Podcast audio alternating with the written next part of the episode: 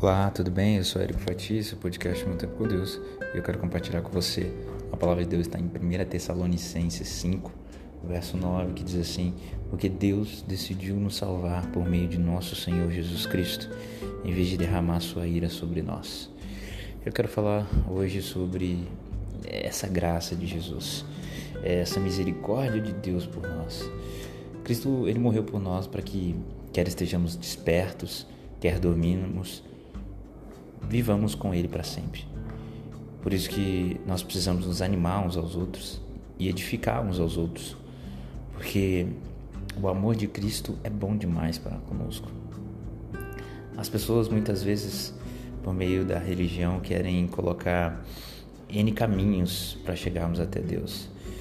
A verdade é que Jesus foi muito claro, muito específico. Nós podemos alcançá-lo por meio de uma oração e chegamos ao Pai nós precisamos adorar a Deus sobre todas as outras coisas e amar o próximo como Jesus nos amou.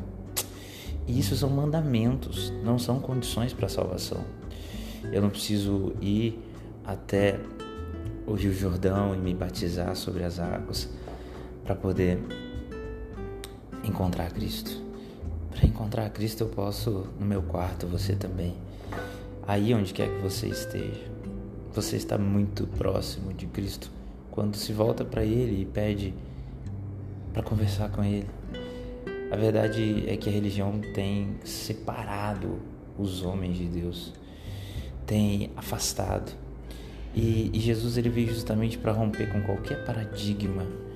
E graças a Deus que Jesus morreu na cruz por mim e por você. Ele facilitou o acesso a tudo. Nós merecíamos a condenação, morte eterna, mas ele veio para nos trazer salvação e salvação para a eternidade, para aqui também, para o momento que você está vivendo. Talvez esteja passando por um momento de muita angústia, de muito desespero. Eu já estive aí desse lado. E eu quero te dizer, a maior salvação de todas é a que vem de Jesus, porque ele nos tira da opressão que os homens muitas vezes nos colocam. Ele nos tira do opróbrio, daquela sensação de culpa, de erro constante, porque nós falhamos, falhamos miseravelmente.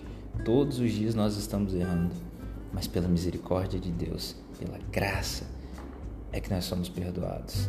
Se não fosse a misericórdia dele, nós estaríamos literalmente condenados. A verdade é que a gente vai falhar com as pessoas e temos que lembrar de Jesus e pedir perdão e perdoar, porque as pessoas vão falhar conosco.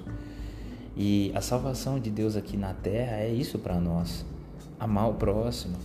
Eu cada vez mais tenho visto as pessoas dos mais variados credos, anticredos, estão com o amor se esfriando. E a palavra de Deus foi muito clara em dizer que o amor de muitos se esfriaria. As pessoas não conseguem mais amar o próximo porque foram ofendidas, porque foram magoadas por uma religião, porque foram magoadas pelo próximo. E Cristo apenas nos ensinou que precisamos amar o próximo como Ele nos amou. E muitas vezes, por nós mesmos, nós não vamos conseguir amar o próximo. Nós vamos estar cheios de nós mesmos. Nós precisamos lembrar que nós precisamos estar cheios do amor de Cristo. E nós só vamos conseguir o amor de Cristo buscando a Cristo negando é, esse ódio que muitas vezes vocifera dentro de nós, que está audível nos lábios. Nós precisamos ser sóbrios e revestir da armadura da fé e do amor, usando o capacete da esperança da salvação.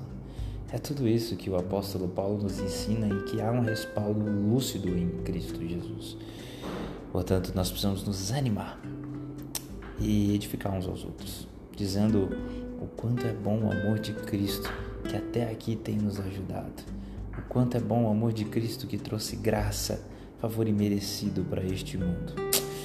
É isso, que Deus te abençoe, que eu e você meditemos neste texto e passemos dia após dia nos é, enchendo do amor de Cristo, não nos embriagando, mas amando não dormindo, mas acordando e trazendo luz à vida das pessoas.